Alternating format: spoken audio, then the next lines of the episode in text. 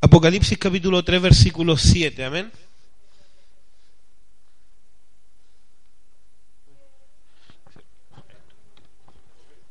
Apocalipsis capítulo 3, versículo 7.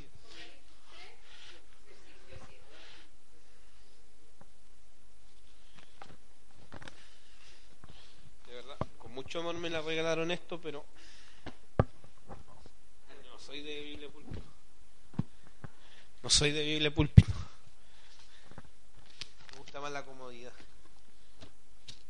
Amén. Apocalipsis capítulo 3, versículo 7. Amén. Vamos a estar hablando sobre la llave de David. Amén. ¿Cuántos quieren tener la llave de David?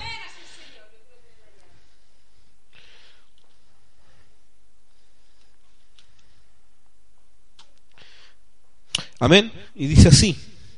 Escribe al ángel de la iglesia de, de, Filadelfia. Esto dice el santo, el verdadero, el que tiene la llave de David, el que abre y ninguno cierra, y cierra, ninguno abre. Yo conozco tus obras y he aquí puesto delante de ti una puerta abierta la cual nadie puede cerrar, porque aunque tienes poca fuerza, has guardado mi palabra y no has negado mi nombre. Amén.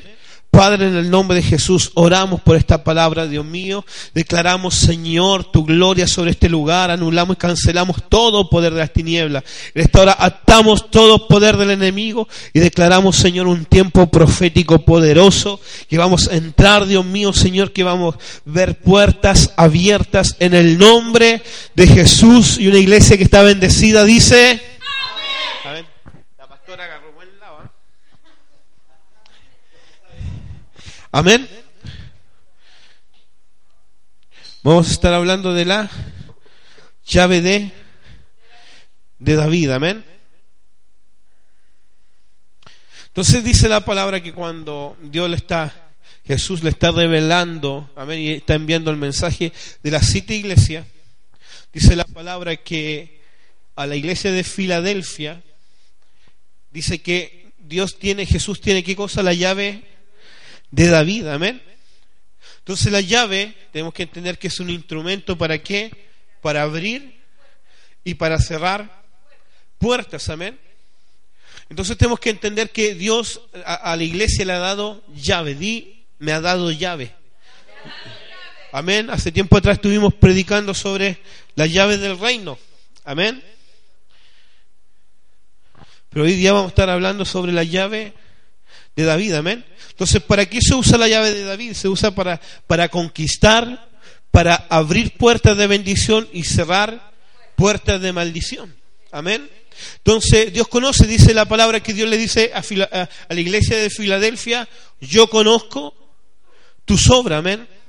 Le dice, has sido fiel, no has negado mi nombre, amén, pero eres, tienes poca fuerza, amén. Entonces, ¿qué ocurre? Que aunque tengamos poca fuerza, a través de la llave Dios nos permite entrar a una nueva dimensión, a una dimensión de bendición. Amén. Jesús dice la palabra que Él venció en la cruz del Calvario, exhibió públicamente, el libro de Colosenses lo dice, lo exhibió públicamente, amén, a que a los demonios venció, venció, públicamente y lo exhibió en la cruz, dice la palabra, amén. Pero no solamente eso, sino que anuló toda acta de decreto que estaba contra nosotros y lo clavó en la cruz del Calvario, amén. Por eso también la palabra dice que Jesús se hizo maldición para qué? Para que nosotros seamos bendecidos, amén.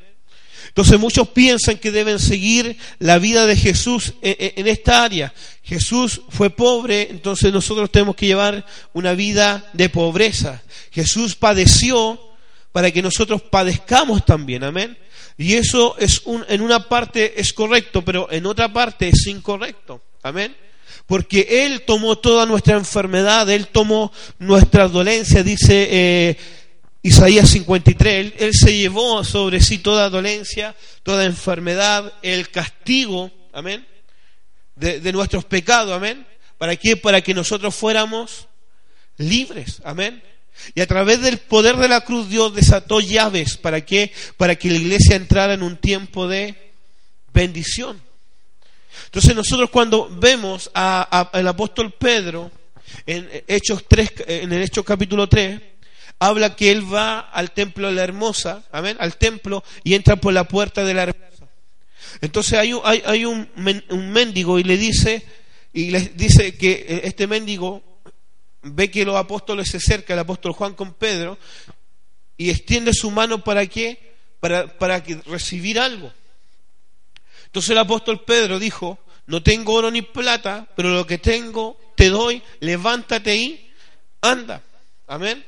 ¿Por qué? Porque el apóstol Pedro y, Juan y todos los apóstoles que habían estado en, el avivamiento en Hechos capítulo 2, amén, en la unción del Espíritu Santo, entraron a otra dimensión, amén. Pero no es así que el apóstol Pedro vivió pobreza, la iglesia vivió, vivió pobreza, porque vemos en, en, Hechos capítulo 4, después de que Pedro dijo, no tengo oro ni plata, pero lo que tengo te doy, después de dar lo que él tenía, ¿qué ocurrió? Vino prosperidad sobre la iglesia. Dios entregó la llave. Dice la palabra que cuando Pedro, perdón, cuando Jesús estaba preguntando a los discípulos, ¿qué piensa la gente que soy? Los discípulos le dijeron, unos piensan que eres Elías, otros que eres un profeta, pero ustedes qué piensan? Y el apóstol Pedro le dijo, yo sé que tú eres el Cristo, el Hijo del Dios viviente. Y Jesús se sorprende y le dice, no te lo ha revelado sangre ni carne, sino mi Padre que está en los cielos, por tanto yo te doy las llaves. Amén. Cuando entendemos que somos hijos de Dios, cuando entendemos que Cristo es nuestro Señor, pero también es nuestro Salvador, nuestro Redentor, también que nuestro hermano mayor y que nosotros somos coherederos con Cristo. Si Cristo tiene llaves, si Cristo le entregó llave a Pedro, también lo entrega a su iglesia.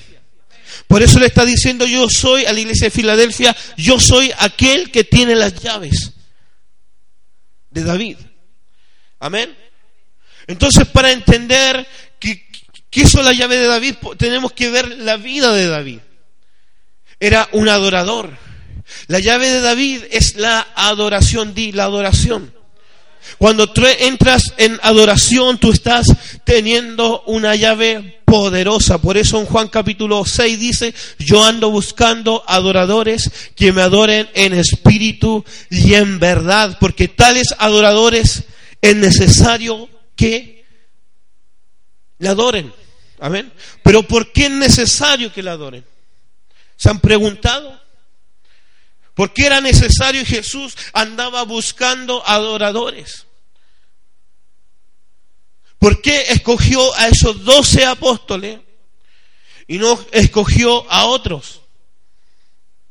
Dice la palabra que cuando van a donde Natanael, dice, por ciertamente tú eres Natanael y tú eres un judío correcto. Aquí hay un verdadero judío, que en él no hay engaño. O sea, le está diciendo, aquí hay un adorador. A pesar de toda, toda la falencia de los discípulos, a pesar de lo que lo dejaron solo, estos hombres eran adoradores. Para que el reino de los cielos, iglesia, afecte la tierra, tiene que ver una llave. Y esa llave es la adoración. Por eso cuando tú adoras, los, diablos, eh, los demonios les molesta. ¿Te ha pasado que cuando tú tienes la radio prendida y, y, pasa alguien, hoy esté escuchando esa licera? ¿Por qué? Porque los demonios de, la gente, de esa gente, ¿qué pasa? Se empiezan a desesperar. ¿Por qué? Porque hay una puerta que se está abriendo. Cada vez que tú adoras, tú estás conectando el reino de los cielos con la tierra. Amén. O porque tú crees que los músicos del enemigo, eh, los músicos tienen tanta fama, tanta fortuna, tanto poder, que son capaces de vender su alma al diablo para obtener fama. ¿Por qué tú crees? Porque la guerra espiritual consiste en guerra de altares. Entonces, mientras en otro lugar se escucha cumbia, se escucha música satánica, los infiernos se están manifestando sobre la tierra. Pero donde hay un adorador, los cielos se están manifestando. Por eso dice, yo tengo la llave de David. Y tú ves la vida, David, dice eh, la palabra, que él forjó su ministerio en la alabanza. Obtuvo por ello tan mucha bendición, fue rey, venció gigantes, fue un hombre de conquista. Porque cuando tu vida cambia de ser una persona religiosa cuadrada a ser un verdadero adorador, tú eres una llave que a cada instante cuando levantas tu voz en adoración, abre el reino de los cielos, abre la puerta y conectas el reino de Dios acá a la, a la tierra. Por eso tenemos que entender que la adoración es vital. Yo cuando no entendía esto, yo llegaba siempre a escuchar la palabra, la adoración no me importaba.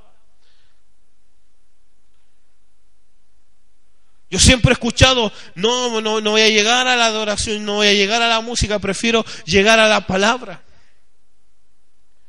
Pero dice la palabra que el Espíritu del Señor habita en un pueblo que se lava.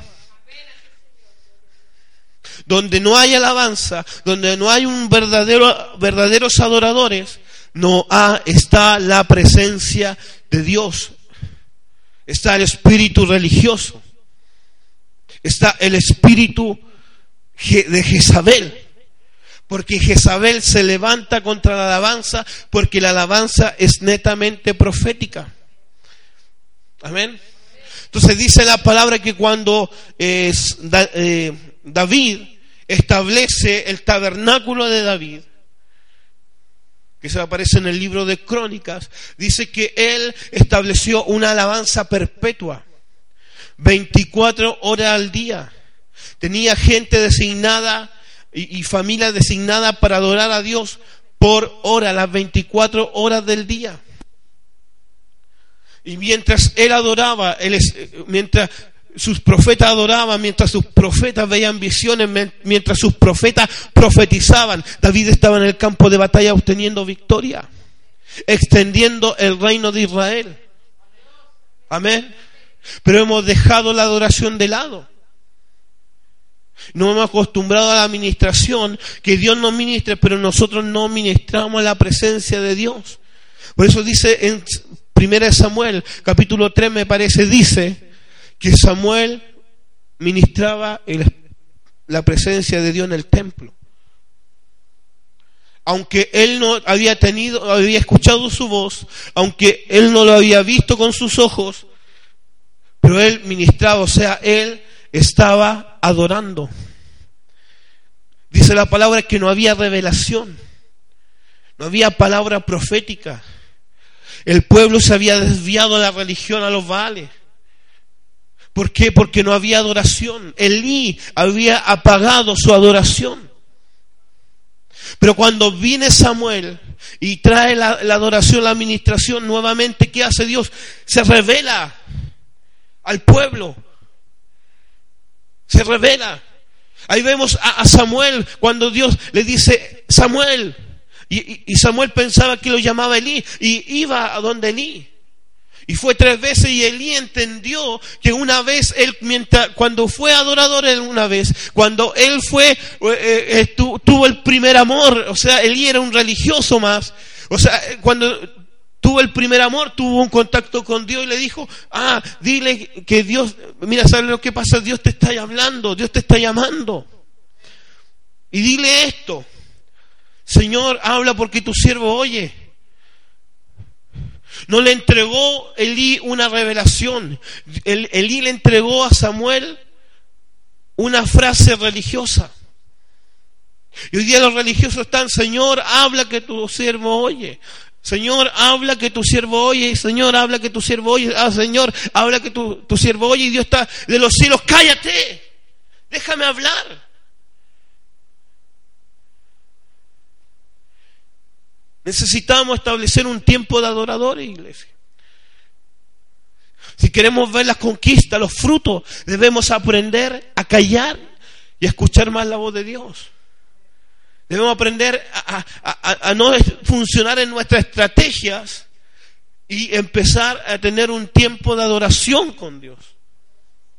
Por eso las adoraciones tienen que cambiar en este lugar. Por eso tiene que ser adoraciones que lleguen y toquen el corazón de Dios. Amén. Porque lo que necesitamos nosotros es tocar su corazón. Porque cuando tocamos su corazón estamos abriendo una llave.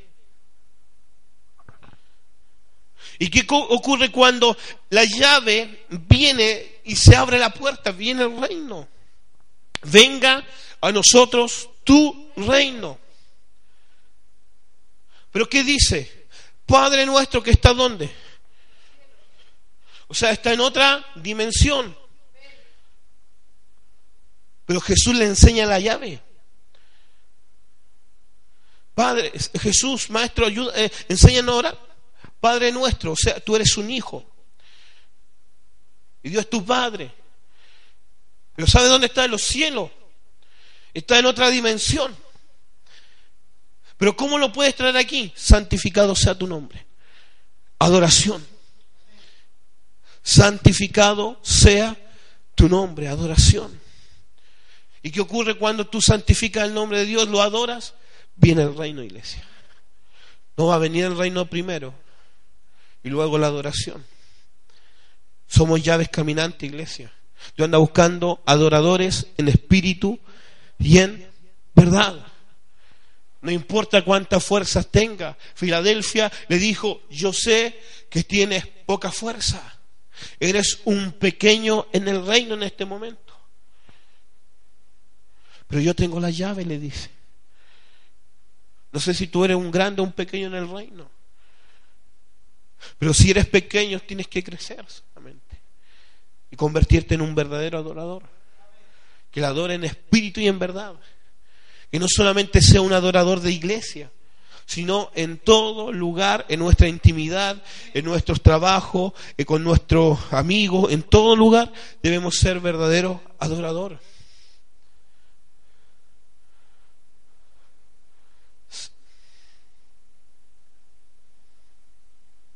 No me acuerdo cómo dice el versículo, dice, santificar a Dios en vuestros, o lo glorificar a Dios en vuestros cuerpos, no es en vuestra vida. Amén.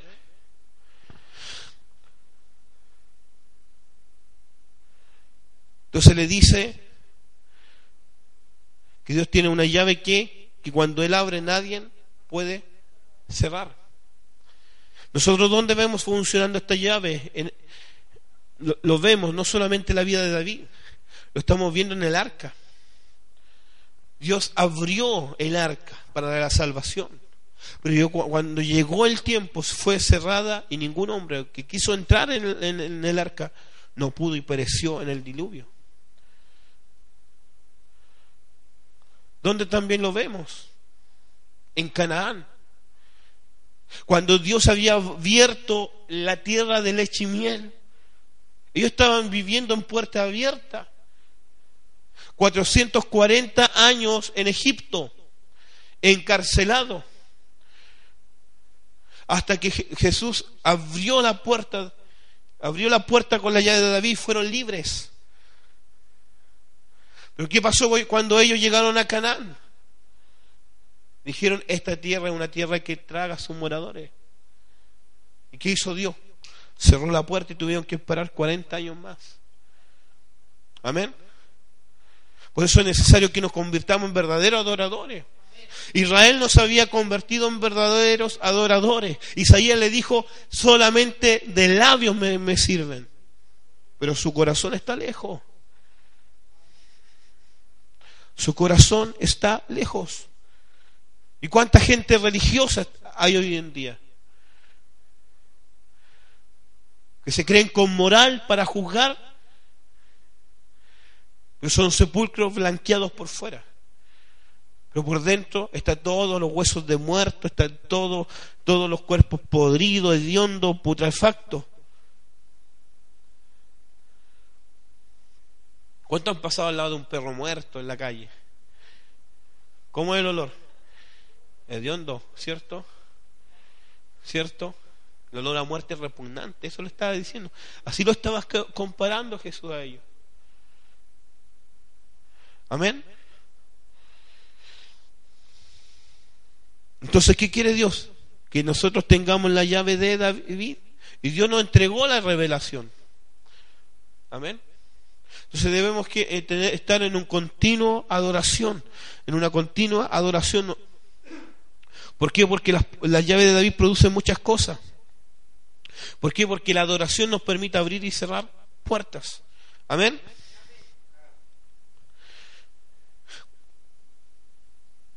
Cuando hablamos de adorador estamos hablando de altar, de olor fragante, de incienso puro. Alguien que huele bien. No porque te echaste colonia. Sino hueles bien ¿por qué? porque tu vida está conforme y alineada a Dios. Amén. El, el olor fragante es el buen testimonio. Es el que no solo adora en la iglesia, sino en todo lugar y en todo tiempo. A Jesús le preguntaron, Señor, Maestro, ¿dónde, ¿cuánto tiempo tenemos que orar? ¿Una hora, dos horas, mediodía, un cuarto, un cuarto de hora, quince minutos? Le dijo, oraré en todo tiempo. Pero para Jesús la palabra oración no es como para no, no es la palabra que es para nosotros. Para Jesús la palabra oración significa comunión, intimidad. Eso significa. Porque cuando tú tienes comunión, intimidad con alguien, tú le conversas, le hablas, le, abres tu corazón. Cuando tienes un, grado de, de, confianza hacia alguien, tú, tú abres tu corazón. Eso habla de intimidad. Amén. Intimidad no es sexo.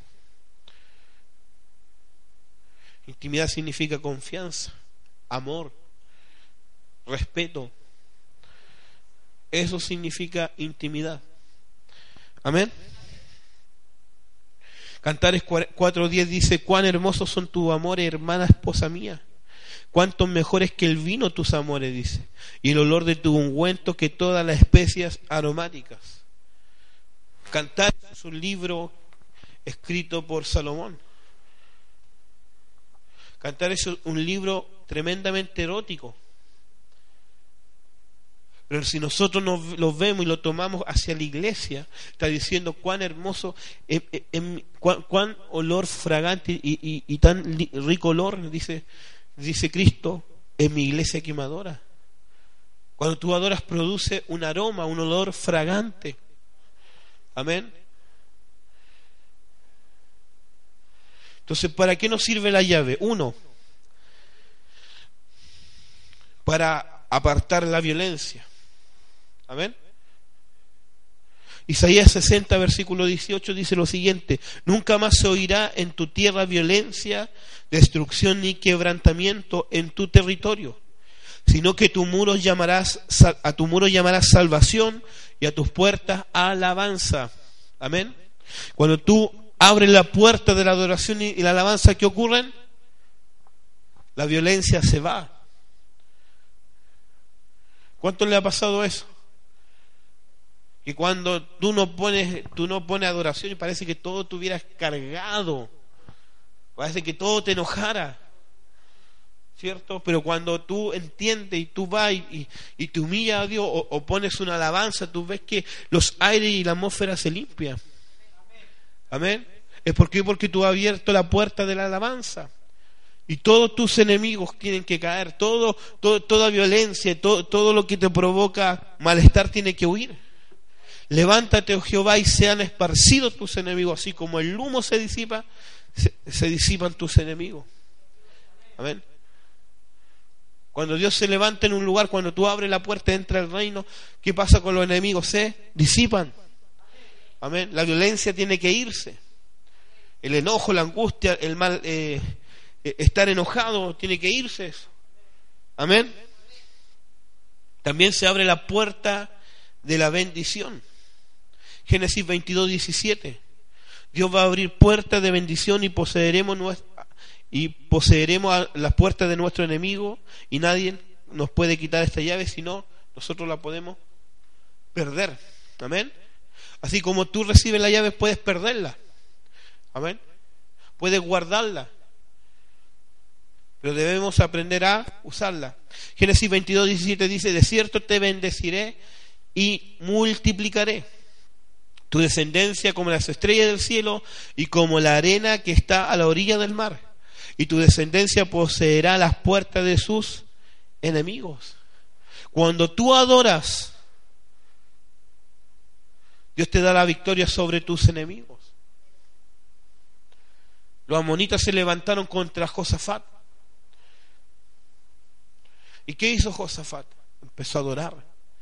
Y sus enemigos fueron vencidos fueron confundidos y se mataron los uno a los otro. ¿Y sabe lo que hizo Josafat?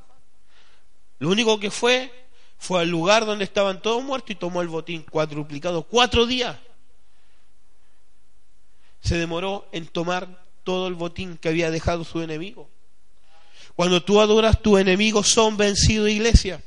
No hay brujo, no hay hechicero, no hay macumbero, no hay quimbanda, un banda, ni, ni ningún tipo de brujería, ni machi que pueda maldecirte cuando tú eres un verdadero adorador. El que se levanta contra ti, sus mismas armas se va a confundir y sus mismas armas lo van a destruir a él.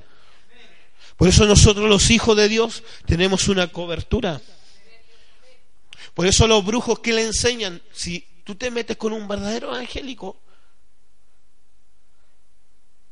ten cuidado a, los evangélicos, los verdaderos, no, no, con ellos no te metas. Les enseñan. Con los verdaderos cristianos nadie se mete. Cuando, tú, cuando te golpean en tu izquierda, tú le das tu derecha. Tú estás adorando. Estás obedeciendo la palabra. Pero del que te la dio, no, no me gustaría estar en sus zapatos porque mía es la venganza, dice Jehová. Nosotros no, no debemos anhelar la venganza. Nosotros debemos perdonar. ¿Por qué? Porque Dios es el que hace justicia.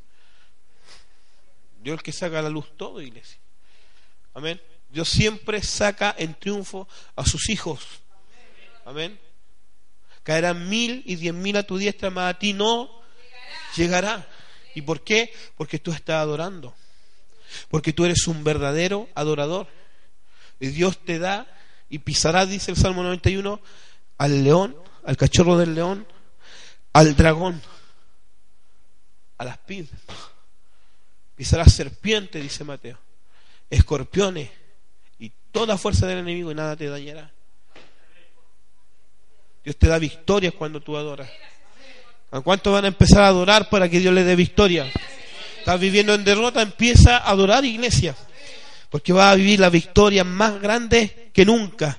La tercera es la puerta de la victoria. Primera Samuel capítulo 17 versículo 52 y dice, levantándose luego los hijos de Israel y los de Judá gritaron y siguieron a los filisteos hasta llegar al valle y a las puertas de Cron y cayeron los heridos, los filisteos, por el camino de Saharim hasta Gat y hasta Ecrón. Amén. Cuando nosotros proclamamos la victoria, Dios trae victoria. Cuando nosotros proclamamos, eh, adoramos a Dios con una adoración de guerra, iglesia.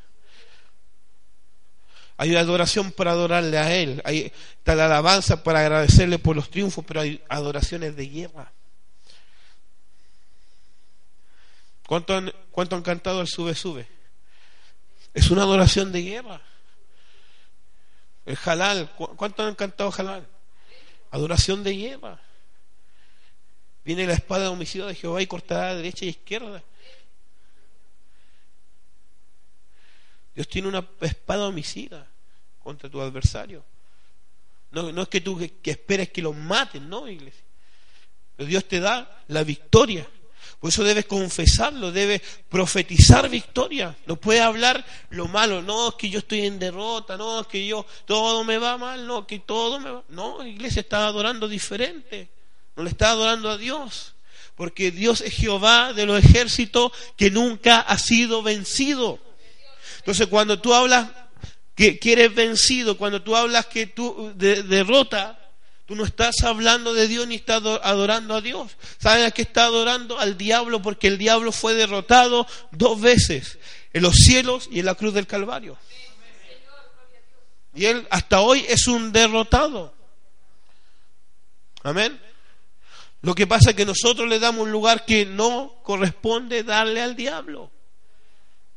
Porque la palabra dice que Dios nos, que, que Dios al Padre puso sobre todo lo creado a Jesús, sobre todo principado, potestad y sobre todo lo creado. Pero Jesús puso a su iglesia a ese mismo nivel. Pues somos herederos y coherederos con Cristo. Amén. También dice, habla, ¿qué trae la alabanza? ¿Qué se abre con la alabanza? La puerta del gozo. Dile a tu hermano, ten gozo. ¿Cuánto han escuchado esa alabanza? El cristiano no puede andar enojado. Al, que lo vea enojado le voy a poner, dedicar, por la, en la radio le voy a dedicar esa alabanza. Hasta con nombre. Al hermano tanto le dedico esta canción. Salmo 24.7 dice, alzado puertas vuestras cabezas, alzado vosotras puertas eternas y entrará, perdón, yo que, eh, Salmo 9.14 dice, para que cuente yo todas tus alabanzas en las puertas de la hija de Sión y me goce en tu salvación. Un verdadero adorador es una persona que vive con gozo, con alegría. No es que, no es que las cosas que vienen a tu vida no te preocupen o, o las mires de menos. Sino tú vives en gozo, ¿por qué? Porque Dios te da la victoria sobre toda cosa que se levante contra ti. Pero nuestras convicciones tienen que ser firmes. Amén. También abrimos la puerta, abrimos la puerta del rey. Salmo 24, 7 dice, alzado puerta o puerta vuestras cabezas y alzado vosotras puerta eterna y entrará el rey de gloria. Cuando tú adoras, ¿quién entra? Entra un ángel. Entra un demonio. Cuando tú estás adorando, ¿quién entra? El rey de gloria. Tú abres puertas, se abren puertas en los cielos para que el rey venga a este lugar. Para que el rey venga a morar en un lugar. Cuando tú adoras en tu hogar y tú estableces tu hogar como un sitio de adoración, el rey viene a establecer su trono sobre tu hogar y tu hogar es bendecido. Por eso el otro día hablábamos sobre aquel que eh, dejó el, arca en su casa por tres meses. No me acuerdo el nombre, de verdad, no, me podía acordar. Pero dice que la palabra que él dejó su, el arca del pacto en su casa por tres meses y Dios le prosperó esos tres meses. Amén. ¿Por qué? O sea, ¿qué hizo él? Él dio, él tenía espíritu de adoración. ¿Por qué? Porque el arca, los enemigos de, Dios, los enemigos de Israel pensaban que estaba maldita porque cuando ellos se robaron el arca del pacto, la dejaban en una ciudad, venían plagas, sus ídolos, sus ídolos caían. Amén. La gente se enfermaba, moría la población. Pero este hombre no tuvo miedo. Sino él dijo, dejen el arca acá en este lugar. Él, vio una honra en tener el arca en su casa. Inclusive ni David quería entrar, llevar el arca a su casa. ¿Por qué? Porque había, había muerto una persona. ¿Por qué? Porque cuando esta persona pensaba que el arca se iba a caer y él la sujetó y, Jehová se enojó con él y murió. Pero esa es otra historia. Esos son otros motivos. Pero este hombre tuvo tres meses el arca en su casa y fue prosperado. ¿Cuántos quieren ser prosperados? Adórenle, a Él para que, para que venga y entre en tu hogar, en tu vida, en tu familia, el Rey de Gloria. Lo que tú necesitas es que el Rey de Gloria entre en tu vida para ser prosperado. Nosotros no podemos hacer nada con nuestra fuerza. Todo lo puedo en Cristo, dijo el apóstol Pablo, porque Él me fortalece. O sea, todo proviene de Cristo. Tu prosperidad, tu sanidad, tu liberación, tu restauración, tu futuro, tu vida depende de Cristo. Los que estamos en Cristo no hay condenación. Amén. Pero andan muchos muchos predicadores condenando a Pedro, Juan y Diego. Pero no hay condenación cuando estamos en Cristo. Amén. Luego viene la puerta de la gratitud. ¿Cuántos son agradecidos con Dios? Amén. Cuando tú eres una persona agradecida, se abrió la puerta de la gratitud. Debemos dar gracias a Dios y a, eh, a Dios por todo lo que tenemos. Todo lo que tienen gratitud alcanza la llave de David. Amén.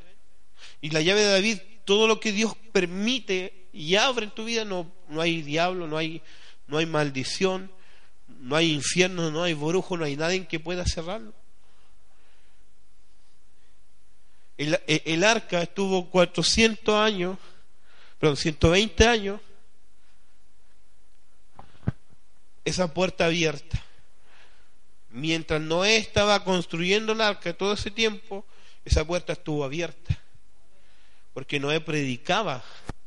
Le decía que iba a venir un gran diluvio y la gente no le creyó. Pero el día que vino el diluvio, esa puerta se cerró y nadie pudo abrirla. Porque dice la palabra que la mano de Jehová vino y, y cerró la puerta. Cuando tú tienes la llave de David, ¿sabes quién viene a abrir la puerta?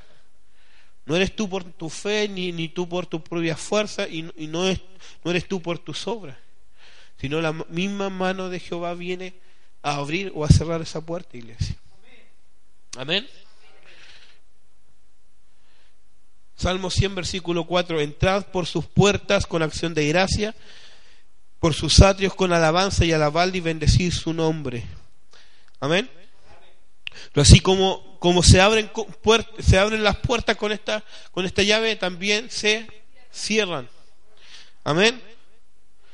¿Qué puertas deben estar bien cerradas y nunca ser abiertas? Uno, la puerta del pecado. Salmo 9, versículo 13 dice, ten misericordia de mí, Jehová, mira mi aflicción, que padezco a causa de los que me aborrecen. Tú que me levantas de las puertas de la muerte. Amén.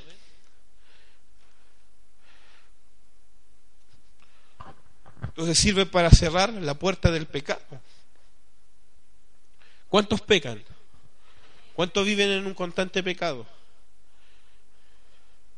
Tenemos nuestro constante pecado.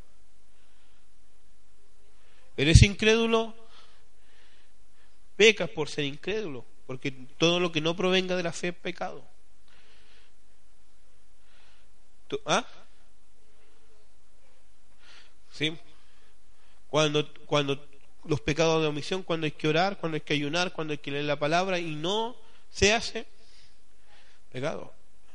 Por interceder, el que no intercede por otro, peca. El apóstol Pablo dijo, eh, no sea yo que peque por no orar por ustedes. No está hablando de oración, sino está hablando de intercesión. Amén. O sea que cuando no cumplimos la voluntad de Dios estamos pecando. La dejamos de hacer, estamos pecando.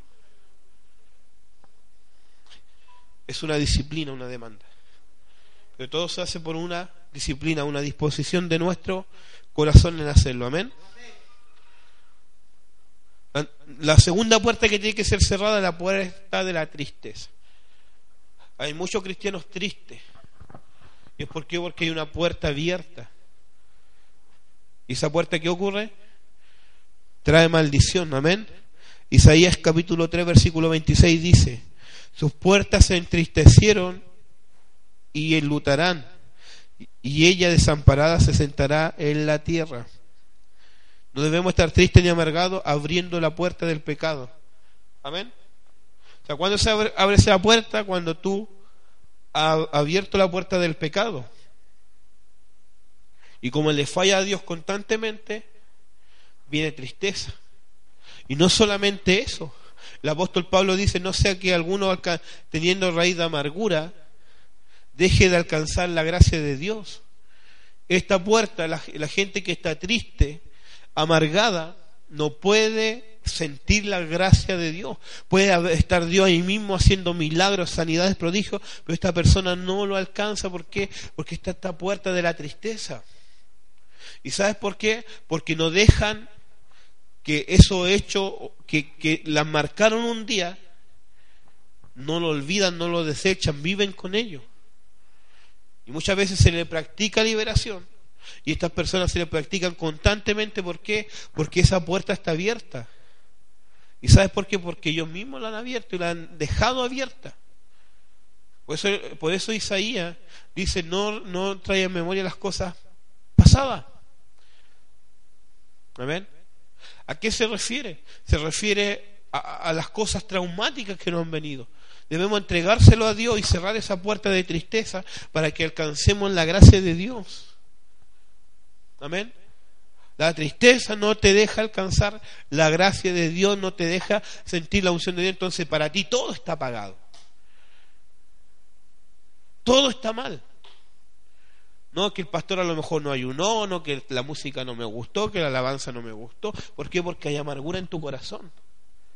Y puede ser un tema muy ungido, puede ser una administración donde Dios está con todo el poder, pero esta persona no la alcanza. ¿Por qué? Porque hay una puerta abierta, que es la tristeza, la amargura.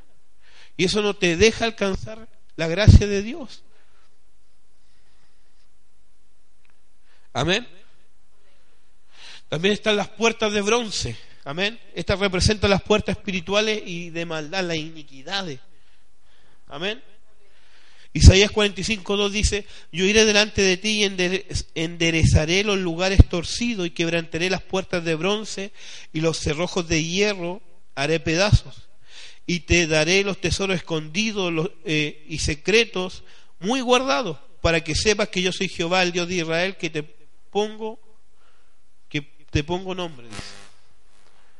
Amén.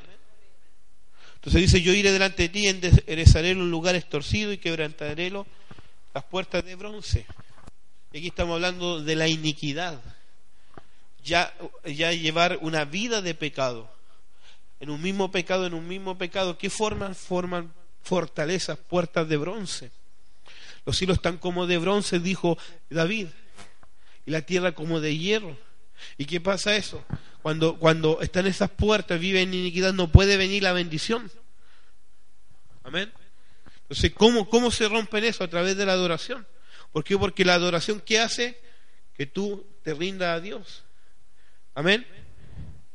¿Y, y qué dice la palabra? Dice el, que, si mi pueblo se humillare, el cual mi nombre ha invocado, se apartara de sus malos caminos, o sea, enderezar esos caminos, se apartara de sus pecados y volvieran a mí, y buscaren mi rostro y oraren, yo sanaré su tierra Amén.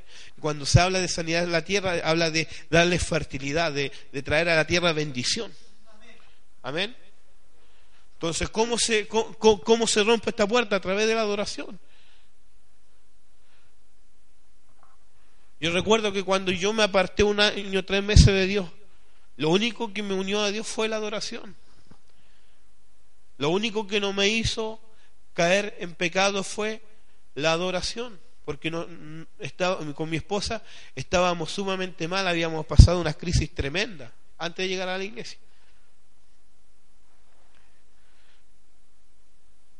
Pero lo único que me sostuvo era la adoración. Lo único que me permitió, iglesia, no caer en las tentaciones que el diablo me ponía fue la adoración. Por eso es importante la adoración, iglesia. Porque un hombre que adora a Dios, que, le entrega todo a Dios, es un hombre conforme al corazón de Dios. Amén. Entonces Dios rompe todas esas puertas de bronce y trae bendición sobre tu vida. Amén. Por eso tienes que apartarte del pecado, de la iniquidad y enderezar tus caminos. ¿Cuántos quieren ser bendecidos? Tenemos que caminar en los caminos. José le dijo, no te apartes de ella ni a izquierda ni a derecha. Y todo lo que tú hagas será prosperado. Amén. Todos nuestros proyectos prosperados, ¿cuándo? Cuando enderezamos nuestros caminos. Cuando le adoramos, somos verdaderos adoradores. Si la adoración no es solamente cantar, la adoración es llevar una vida correcta delante de Dios y delante de los hombres. Por eso dice, procura la santidad, procura eh, estar bien con todo y la santidad sin la cual nadie verá a Dios. Son dos cosas. Tener buen testimonio delante de Dios, pero también delante de los hombres. Y ahí veremos la gloria de Dios. Amén. La 5, la puerta de, perdón, 4, las puertas de cargas. Cuando se abren las puertas de cargas, cuando se abren las puertas de pecado y de tristeza, entonces nos cargamos. Pero, pero debemos soltar estas puertas. Amén. ¿Cuántos se sienten de repente así cansados, y que no tienen fuerza, que no dan más? Amén, ¿cierto? Porque hay tristeza y pecado junto acumulado. Y viene la opresión. Amén. Dice Jeremías 17:24, no obstante, si vosotros me obedecierais, dice Jehová, no temiendo carga, no metiendo carga por las puertas de esta ciudad en el día de reposo, sino que santificaréis el día de reposo, no haciendo en él ningún trabajo. ¿Qué significa eso? ¿Cuándo, nos vamos a quitar las cargas? Cuando nos santifiquemos. Un adorador en el Espíritu en verdad es una persona que se santifica, que se aparta del pecado. Amén. ¿Y cuál es el fin de esta palabra, iglesia? No que para ver si tú eres un verdadero adorador o no. El fin de esta palabra es para que, tú seas un verdadero adorador. Ahora empieces a ser un verdadero adorador. Y para que tu mañana sea un mañana de victoria. Mañana sea un mañana de bendición, de prosperidad, de comunión con Dios, de éxito, iglesia. La palabra que hace nos muestra nuestra realidad de ahora, pero no nos condena, sino nos da la oportunidad de qué? De reflexionar nuestras vidas. ¿Para qué? Para caminar conforme el propósito de Dios, para caminar conforme a la voluntad de Dios y que todo lo que nosotros hagamos sea prosperado. Yo, amado, deseo que todo, que tengas buena salud y seas prosperado en todas las cosas conforme prospera tu alma. Si ¿Sabéis dónde viene la prosperidad? No, no, de hacer reto ya, hermano, cuánto dan 10 lucas y, Dios le va a bendecir con una casa, un auto. Eso es mentira. Eso es manipulación, es brujería, iglesia. ¿Sabes cuándo va a venir la prosperidad de Dios? Cuando tú vives tu vida en rectitud con Dios. Cuando tú seas un verdadero adorador, un verdadero adorador es una persona temerosa de Dios. Proverbio 1.7, el principio de la sabiduría es el temor a Jehová. Amén. No un temor de miedo, sino un temor reverente, de respeto. ¿Cuánto aman a Dios? Cumplan mis mandamientos, dice la palabra.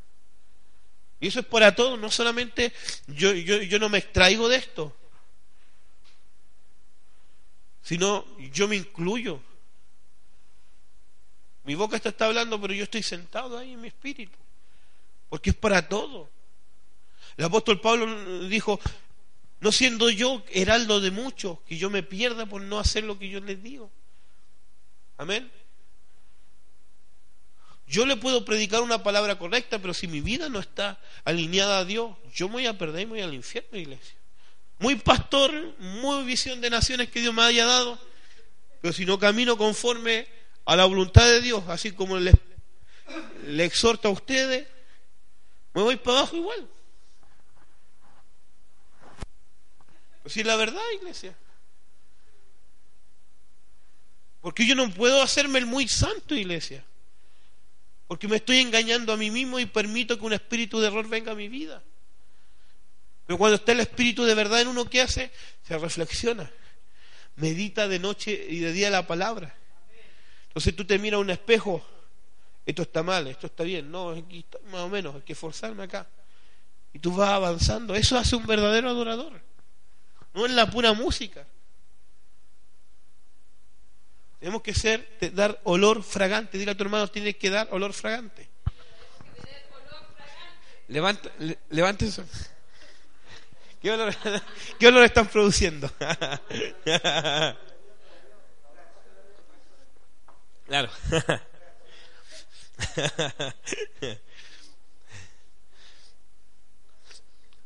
La quinta puerta, la, la destrucción.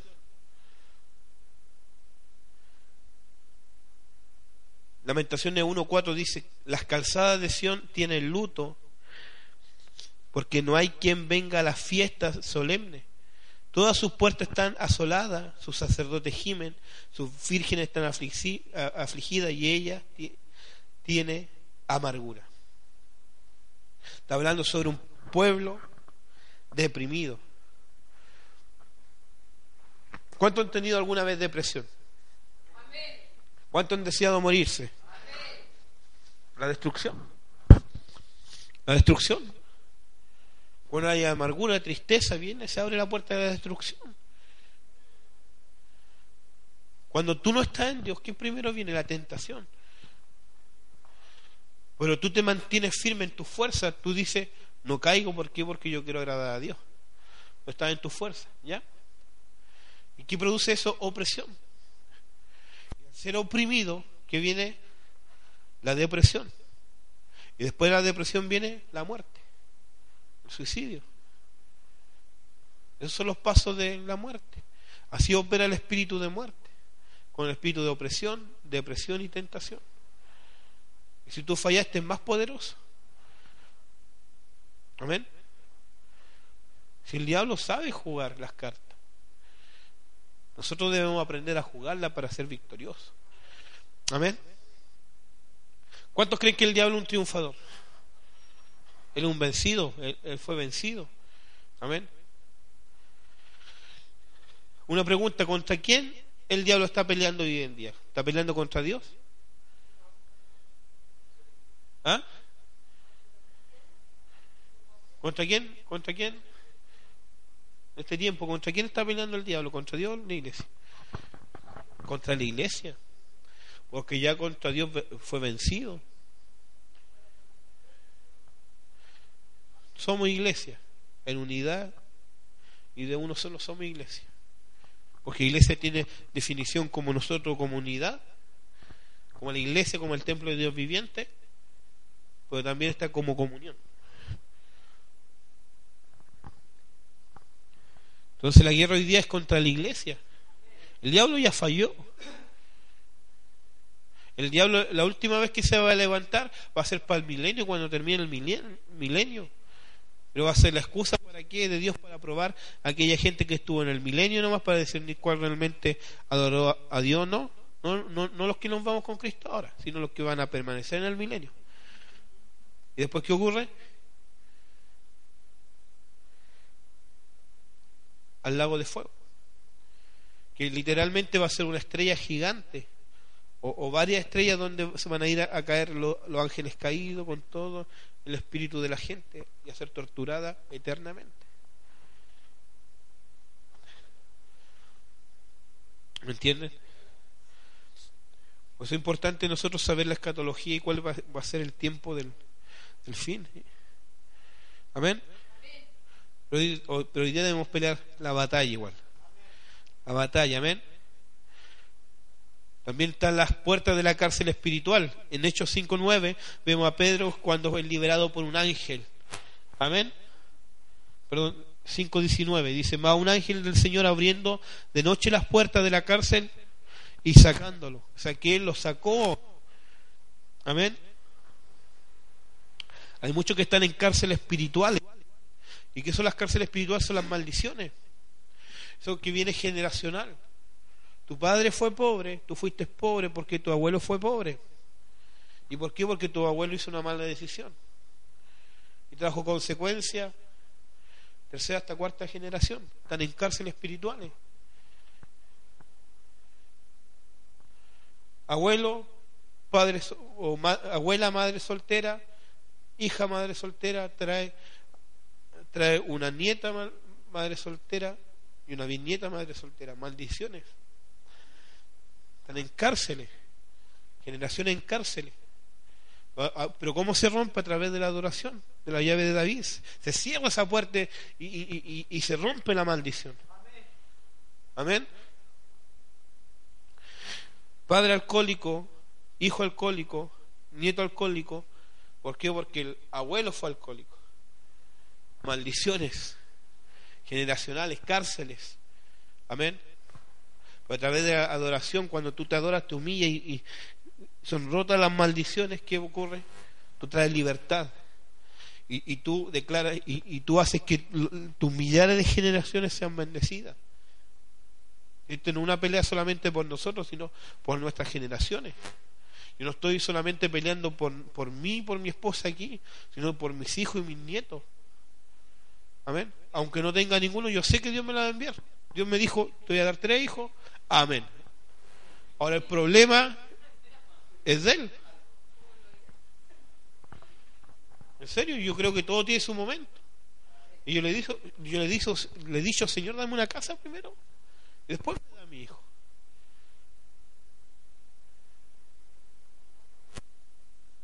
Amén. Y si viene el hijo primero, porque viene la casa, viene con la marraqueta bajo la manga, como dice, bajo el brazo. Amén.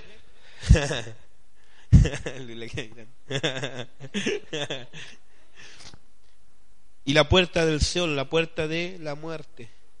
Y yo dije del Seol, a la mitad de mis días iré a las puertas del Seol, privado soy del resto de mis años, lo dijo Ezequías, cuando le entregó Isaías la palabra profética al, rey Ezequías, le entregó la palabra profética de que prepara tu casa. Imagínate, ¿qué harías tú cuando si alguien te dice, prepara tu casa porque en 15 más vengo por ti? ¿Sabes lo que hizo él? Adoró a Dios. Le dijo, acuérdate. ¿Por qué? Porque vino, vino decreto de muerte. Abrió la cárcel, la, la puerta de la muerte se abrió para él. Pero el problema es que aquí Dios se lo dijo a un médico. Y él, y él en su enfermedad se dio vuelta y adoró y le dijo, Señor, acuérdate, acuérdate lo que he hecho, acuérdate lo que hice acá, acuérdate de todo. Y trajo a memoria. ¿Qué, qué, le dijo Ana, Señor? Acuérdate de tu sierva. ¿Qué, qué, hizo Ezequías? Acuérdate de todo lo que he hecho. Y, y envía nuevamente a Isaías y le dice, tienes 15 años más de vida. Se cerraron las puertas del sol. Por eso alguien te viene a decretar muerte, tienes que cerrar en el nombre de Jesús toda puerta de sol, de muerte. Abortar las palabras proféticas negativas que provienen del diablo. Amén. Entonces, si abrimos estas puertas, llegaremos a no encontrarle sentido a nuestra propia vida. O sea, si nosotros abrimos todas estas puertas, la del pecado, la de las cargas, la de la tristeza, abrimos estas, todas estas puertas, la del sol, todas estas puertas en nuestra vida no le vamos a hallar sentido a todo esto. A, venir los martes, los viernes y los domingos no va a hallar sentido. Pero ¿saben qué tiene que cerrarla? Nosotros, a través de nuestra adoración. Nosotros ir, ir adorando, adorando, adorando para que venga la mano de Jehová y cierre toda la puerta. Pero nuestro deber, ¿qué cosa es? Adorando. Adorando. Como hizo Pablo. Pablo estaba en la cárcel, pero él adoró él adoró. Y, y, las cadenas, los grilletes se abrieron. Hubo un gran terremoto, las puertas se abrieron. Dios le dio la libertad. Cuando tú adoras, puedes estar muy aprisionado en, una cárcel tremenda. Imagínate Pedro. Pedro estaba vigilado por cuatro, por cuatro eh, turnos de cuatro soldados, por cuatro equipos de cuatro soldados. Y habían unas puertas de hierro tremendas, no era por dónde salir. Pero ¿sabes qué? Había una iglesia adorando a Dios por la libertad de Pedro. Estaba Pedro orando. Estaba tranquilo, inclusive estaba durmiendo, estaba tranquilo, estaba como David. En paz me acostaré y así mismo dormiré porque en Jehová he confiado. Estaba confiado Pedro. ¿Y sabes qué? Cuando tú vives confiado, ¿sabes lo que significa eso? Adorar. Cuando tú vives confiado en tus problemas, en tus dificultades, tú estás adorando. ¿Por qué? Porque tú estás creyendo en el poder de Dios. Amén. ¿Cuántos adoradores se van a levantar? Y finalmente está la puerta de la salvación, Apocalipsis 22, 14. Dios quiere que nosotros nos levantemos en adoración, iglesia, y seamos salvos y reinemos con Dios hasta la eternidad. Amén. Pónganse en pie, iglesia. Vamos a hacer una oración breve.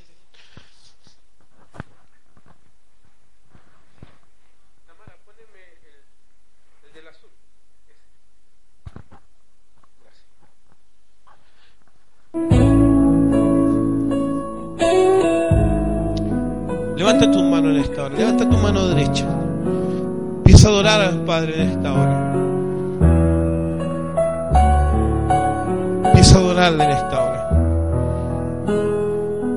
Porque, porque esta palabra, porque Dios va a entregar la llave de David a la iglesia. Dios te va a entregar la llave de David para que vivas en victoria, para que vivas en bendición, para que vivas con gozo, para que tengas comunión con el Rey y el Rey habite contigo. El ángel de Jehová acampará a aquellos que le temen, para que vivas en prosperidad, en riqueza y vivas una vida en gratitud. Por eso estamos ministrando en esta hora para que las llaves de David venga a tu mano. Por eso levanta tu mano